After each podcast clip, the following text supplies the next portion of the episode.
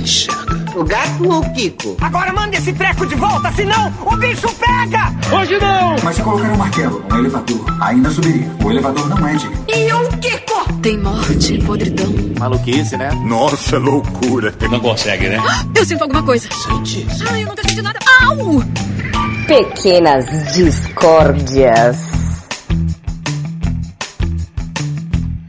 Galera, sejam muito bem-vindos ao nosso Pequenas Discórdias, o programa que você sempre ouve aqui, agora semanal, no feed do Sala da Discord aqui dentro do Zona E. E nessa semana a gente vai ter uma discussão muito interessante, muito pertinente, alguma coisa que logo, logo vai acontecendo com você, jovem que está estudando, ou você pai de algum pimpolho, algum baixinho que vai estudar em breve uma escola pública e tudo mais, que vai desde a escola efetivamente até a faculdade, entendeu? Pois quando gravamos sobre a vitória de Jair Messias Bolsonaro, nós falamos sobre escola sem partido e faculdade pública ser paga para quem é altarrino, entendeu? E teve uma discussão muito interessante, só que não cabia no momento, entendeu? Tipo, ele fugia um pouco do assunto assim e também deixar o cast muito longo. Então a gente deixou esse trecho mais agora aqui porque com certeza é um tema pertinente. Por que é um tema pertinente ainda?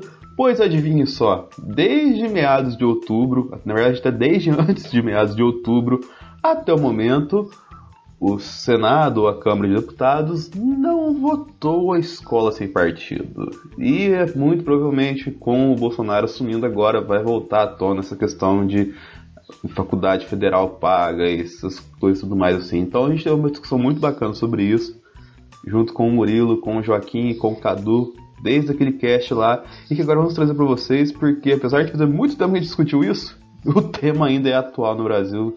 Você sabe como é que funcionam as coisas aqui, entendeu? Então vai ser uma coisa muito divertida mesmo. Espero que vocês estejam gostando. Estamos trabalhando aqui arduamente para trazer um saldo da Discord melhor para vocês. Ouçam os programas anteriores aqui, tem muita coisa bacana para vocês ouvirem. E fiquem com este Pequenas Discórdias muito interessante e que muito provavelmente vai adicionar alguma coisa em discussão para vocês, na ótica principalmente de um professor, que é o caso do Murilo aqui.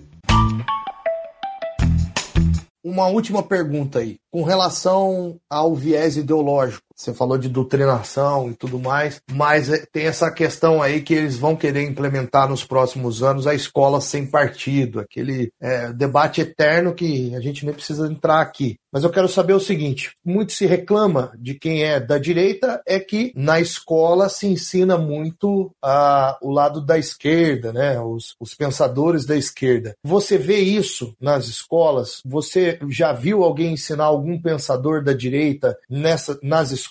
Tem isso? Uma boa pergunta, hein, Cadu? Sim. É, bom, primeiro, reiterando aquilo que eu falei sobre a escola ser um, um local de doutrinação, eu não estava querendo dizer no sentido de fazer lavagem cerebral, né? Eu quis dizer que doutrina é justamente ensinar, né? É ensinar não, alguma coisa. É. Não, é só para não ser mal interpretado mesmo. É bom, não, é Mas... bom fazer esse apontamento, sim. Não, os haters, né? Falar assim, nossa, o professor lá falou que realmente ele doutrina as crianças. É, eu, vocês, pais e a igreja, né? Então todo mundo tem um pouco de, de papel na, na doutrina. Mas assim, realmente, cara, isso é um problema. Isso é um problema por, por alguns motivos. O primeiro deles é que quando se estuda história, e eu, eu fiz faculdade de história também, eu não cheguei a concluir, mas eu fiz. É, quando se estuda história, a gente estuda as revoluções, né? Então, assim, nada foi feito na história da humanidade é, mantendo o status quo. Então todas, toda a nossa história ela é construída com movimentos de oposição e aí a gente aprende a valorizar que a oposição, né? E isso acaba sim criando um viés ideológico na maioria dos professores. Existe até aquele ditado que dizem assim: sabe por que, que os professores de história são em maioria de esquerda? Porque eles estudaram história. É. e aí tem, tem essa questão, sim. A maioria dos professores de história, geografia, humanas em geral, eles têm até um, eles tendem a ter um viés mais puxado para as ideias de esquerda. E a gente tem um outro problema. A gente tem um problema também que na adolescência o jovem está passando por uma fase é, de identificação e numa fase de revolta. Então ele não se identifica com as figuras paternas e maternas, ele quer se identificar no outro e ele às vezes encontra uma alma mater no professor e ele acaba querendo copiar o professor, né? E aí, por mais que o professor tente não é colocar o viés ideológico dele dentro das aulas, o aluno acaba descobrindo, porque a gente conversa cinco minutos fora de sala, assim, com o aluno, e às vezes a gente encontra com ele na rua e conversa, e o aluno acaba seguindo por aquele caminho. Tem uma outra questão também, é que nós somos todos humanos, então é, é impossível que a gente seja imparcial. E também tem a questão que existe sim muito professor malucão. Esse é um problema. Isso é um problema e assim não existe concurso público que filtre isso, né? Então a gente não consegue também impedir que os professores maluquetes de esquerda revolucionários é, vão dar aula, porque eu já tive, inclusive, professores que falavam nomes de partido dentro da escola, sabe? Falei assim, vocês têm que votar no partido X. E isso, isso é, é meio equivocado, né? A se fazer. E nesse ponto eu concordo. Ponto eu concordo que não, não deva haver é, esse tipo de interferência do professor. Mas questionar, eu acho que eu, a gente deve manter isso, né? A gente deve manter a universidade, a gente deve manter a liberdade de cátedra, porque o berço da, do nosso pensamento e da nossa, é, da nossa civilização tá aí, né? Tá na academia. É, o, o pensamento crítico vem das, das academias, né? Quando você desenvolve o intelecto do aluno, você desenvolve o intelecto dele, acredito eu, né? É, me corrija se eu estiver errado, professor. Você, você abre a mente dele para ele pensar. Deve haver, é difícil. Não há imparcialidade nem no, no, jornalismo, onde há uma carta magna dizendo que deve se haver a imparcialidade. O que é, é uma besteira justamente pelo que você falou aí. A questão que somos, to, somos todos humanos, todos tomamos partido de alguma coisa. É lógico que quando há o fato, isso eu sempre costumo dizer aqui quando me chamam para conversar com alunos é, primeiranistas, o pessoal que está começando a, a, fazer o curso de jornalismo, é que quando há o fato, não há argumento. Você não pode mudar o fato, porque o fato em si é a verdade. Então você não pode ir por um lado, pender para um lado. Você tem que ouvir as duas partes. Aí pesa um pouco a questão da imparcialidade, mas você sempre vai tomar um rumo mais particular do texto. Com relação à escola, eu acredito que deveria ser feito sim uma questão mais imparcial, ensinando tanto o viés ideológico da esquerda quanto da direita, né? Vamos, vamos ensinar, vamos mostrar quem foi Marx e o estudo dele, mas também vamos mostrar aí quem foi John Locke, Adam Smith e etc. Eu acho que tem que, tem que haver é, os dois aí integrados para que só sozinho, a criança ou adolescente, no caso, que já é uma coisa mais pesada, quando ele ter uma base teórica, ele poder seguir com as próprias pernas, né? É, então, é, o, principal, o principal problema disso aí, é como eu disse, é que a gente estuda. Uh, eu tive um professor de história, história antiga, que ele dizia que a história a gente começa a estudar quando tem problema. Se não tem problema, não tem história. Museu então, Nacional que eu diga, né? É, ele fala assim, ah, Egito, lá, 5 mil anos de civilização. Aconteceu alguma coisa? Não. Então, beleza, então vamos pular. E aí a gente pula para estudar onde teve problema, onde teve revolução, onde teve quebra de império. E aí, a gente, o que, que a gente tem? A gente tem o material, é aquela, é aquela coisa da, da guerra sendo contada pelos vencedores, né? A gente tem o, o que sobrou. E o que sobrou de uma revolução é a história que os caras que ganharam estão contando. Então, é difícil a gente ser imparcial nisso aí, porque todo texto ele é subjetivo, né? Mesmo você falou, ah, o fato é, é um fato, mas quem é que vai relatar aquele fato pode colocar um adjetivo ali que altera completamente a noção do fato, né? Então é, é muito complicado fazer isso, não, não dá para ser imparcial em história, mas dá para a gente escolher, se a gente vai cursar uma universidade, dá para a gente escolher qual linha que a gente vai estudar. Se a gente vai para a USP, a gente vai estudar ali Ecole das Análises, se a gente vai para a PUC, a gente vai estudar uma outra coisa. É, dá para escolher essa linha, né? Eu quero colocar é o seguinte, é que existe uma meia, uma meia verdade bem nessa história, né? De, a verdade é que a gente não aprende efetivamente esquerda e direita na escola, sabe? Você não tem, sei lá, você não tem é, a escola austríaca na, na, escola, mas você também você não lê a pelo menos eu não conheço nenhuma escola que tenha ali que, que os alunos tenham lido o Capital para aula de história, sabe? Você tem uma, um relato bastante superficial, muitas vezes entranhado da, do viés ideológico do professor, mas isso, nesse tipo de coisa que eu queria relatar, é que é, há uma certa perseguição, sim, ao, ao viés socialista, ao viés de esquerda, por assim dizer, desses determinados professores de história ou geografia. Mas quando você vê professora de, de, de ensino fundamental, ensino ultra religiosa, como eu já conheci vários, várias alunas formadas de faculdade federal de pedagogia, que são ultra religiosas, entupindo a crença cristã delas, é, garganta abaixo dos alunos pequenos, sabe? Sabe? Entupindo o, a ideologia de gênero delas, de menina tem que andar de rosa, menino de azul jogar bola, nas crianças. E isso não é mexido nisso ali.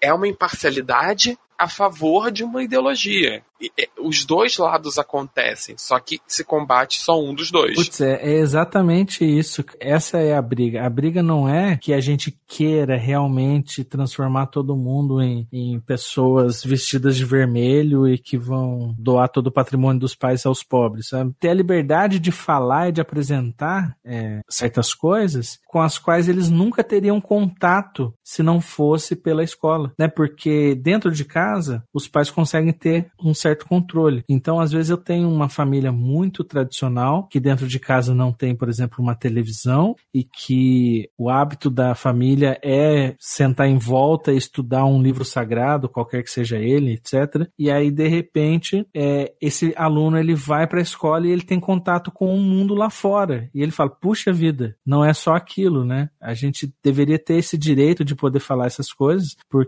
realmente, como ele disse, quando uma escola para o período todo para fazer uma oração de uma religião cristã, ninguém fala nada. Mas se a gente faz a Semana da Consciência Negra, no dia 20 agora de novembro, prepara lá uma apresentação de um grupo tradicional de danças africanas, os pais reclamam, yeah. né? Porque está ensinando bruxaria e etc para os filhos. Se a gente faz uma visita ao, muse... ao Palácio Bandeirante, porque aqui a gente é de São Paulo aqui, né? A gente faz uma visita monitorada com os alunos aos ao Palácio dos Bandeirantes, que é a residência do governador. Aí tá ok, os alunos vão. Uma professora que tentou fazer um passeio ao assentamento do Sem Terras para ver como era, né? É uma professora de geografia. A Secretaria de Educação caiu em cima da mulher. Ela não pode fazer esse tipo de passeio. Então, tá muito isso mesmo. É, essa perseguição é tipo, é, você só pode ensinar o que a gente acha que você pode ensinar e não tudo. Então é, não, é uma liberdade que não é uma liberdade, né? Foi interessante vocês tocarem nesse ponto aí, porque lá na frente, daqui um pouquinho na frente na pauta, a gente vai voltar nele na questão de um dos motivos que o Bolsonaro pode ter se apoiado para chegar onde chegou, que é a questão do conservadorismo, entendeu? Tem muita relação aqui e mais na frente com certeza a gente fala disso aqui de novo. Eu só queria deixar um disclaimer rapidinho. Eu, eu fiz, eu fiz uma dura bem, uma crítica bem dura ao, aos professores que fazem é, apologia religiosa cristã dentro de sala e muitas vezes até vejo perseguição religiosa com alunos por conta da própria religião. Eu gostaria de deixar registrado que eu sou cristão católico, tá? Eu não sou ateu, eu não sou nada, eu sou cristão católico. Ainda assim, eu vejo com péssimos olhos isso. Caso haja alguma dúvida de, por parte dos ouvintes. É, é, é bom deixar claro o meu posicionamento para que, que possa ser visto através do que eu quis dizer mesmo. Não, mas você tá certo. É, tá certo. Parcialmente até se tem alguma coisa parecida, assim, na questão de programa que a gente fez anteriormente sobre sofrimento, assim, que às vezes a gente tá numa coisa e que não reflete exatamente o que a gente tá tratando, mas não é que a gente odeia aquilo, entendeu? Beleza. Talvez uma pergunta geral aí para todo mundo. É, eu sei que é um tópico muito complexo, umas coisas voltadas para a área econômica que acredito que muitos de nós aqui, eu me incluindo, me incluo nessa, na área econômica que ainda não, não conhecemos completamente. É, mas eu, eu penso da seguinte questão, e eu não sei, aí eu vou jogar a pergunta para vocês. Vocês acham que uma pessoa que ganha de 20 a 30 mil reais por mês, isso daí o que tem de renda dentro da casa dessas, dessa família, elas deveriam pagar a escola federal, né, um, uma faculdade federal ou não? Essa é a minha questão. É, esse é o meu pensamento. As pessoas que talvez ganham muito dinheiro, ou no caso até mais, vamos, vamos colocar aí 15, né? 15 mil reais, que para alguns poucos privilegiados, talvez isso não seja uma coisa tão absurda. De 15 para cima, vocês acham que essas pessoas devem ou não pagar para frequentar uma faculdade federal? Olha, cara, a questão é a seguinte: a questão é que essas pessoas não deveriam estar na faculdade federal. Boa! É isso, velho. Essa é a questão. É isso. Sabe por quê? Porque essas pessoas, elas têm condição de pagar uma ótima faculdade particular. E até fora do Brasil. É. Não querendo, não desprezando o ensino aqui. Fazendo intercâmbio. Sim, e existem faculdades ótimas, cara. A PUC na área de humanas é excelente, entendeu? Você pega a Inhebi Morumbi na parte lá de, de programação de jogos e tal. A questão é a seguinte. Mackenzie. É, a questão é que essas pessoas, elas não querem a qualidade do ensino, elas querem o nome que a instituição alcançou por causa do seu grau de excelência. Então, assim, é muito difícil passar na USP. Logo, eu quero um diploma de lá para mostrar o quão eu sou foda. Pregar na cara dos outros. Eu sou da USP. Mas só é muito difícil passar porque tem um bando de gente que pode pagar fazendo aquela merda daquele curso.